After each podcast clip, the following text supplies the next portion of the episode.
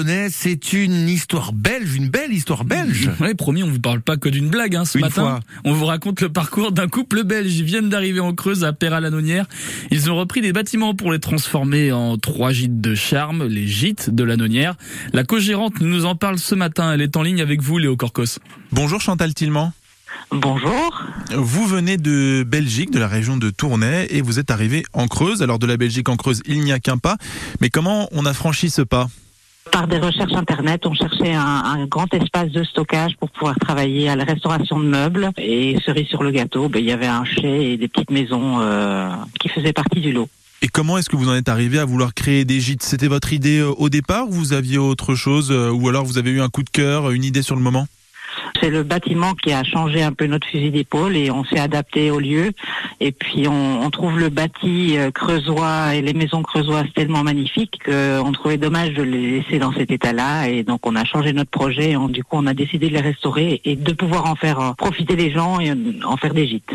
On saturait un petit peu en Belgique et puis on est arrivé ici. On a été magnifiquement accueillis par toute la population locale. Et puis le paysage est splendide. Il y a tellement de choses à faire et à découvrir en Creuse qu'on ne soupçonnait pas. On est charmé et conquis par la région. Et donc vous avez trois gîtes pour, euh, pour accueillir du monde.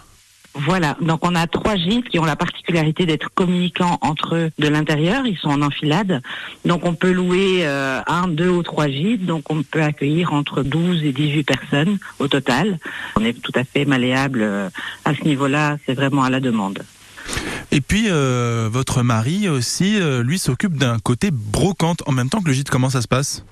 Ben en fait, en, Belgique, il était antiquaire, donc on est arrivé nous avec euh, beaucoup de mobilier pour aménager les gîtes et tout ce qui nous reste, on a mis, euh, on a créé la brocante dans le chai, mais tout ce qui est dans les gîtes est à vendre aussi, ça nous sert de vitrine. Donc quand vous venez loger, vous pouvez partir avec le lit, avec le cadre ou la lampe de chevet.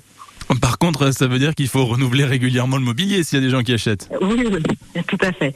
Ben, on a un petit peu de réserve maintenant. Si c'est possible pour eux d'attendre la fin de saison, ça nous arrange évidemment.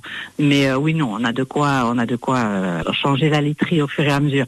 Mais c'est pas ce qui part en premier. En général, les gens repartent avec des petits bibelots. Et vous avez senti justement les, les creusois réceptifs? Ah oui, oui, tout à fait. Et puis euh, les, les, anciens du village qui sont venus voir, qui eux ont connu il y a plus de 70 ans ces maisons occupées, étaient très contents de les voir revivre. Euh, on a été vraiment soutenus par tout le monde et ça c'est vraiment un, point très positif. Eh ben bonne euh, bonne continuation en tout cas en Creuse, Chantal avec votre avec votre mari et puis à bientôt.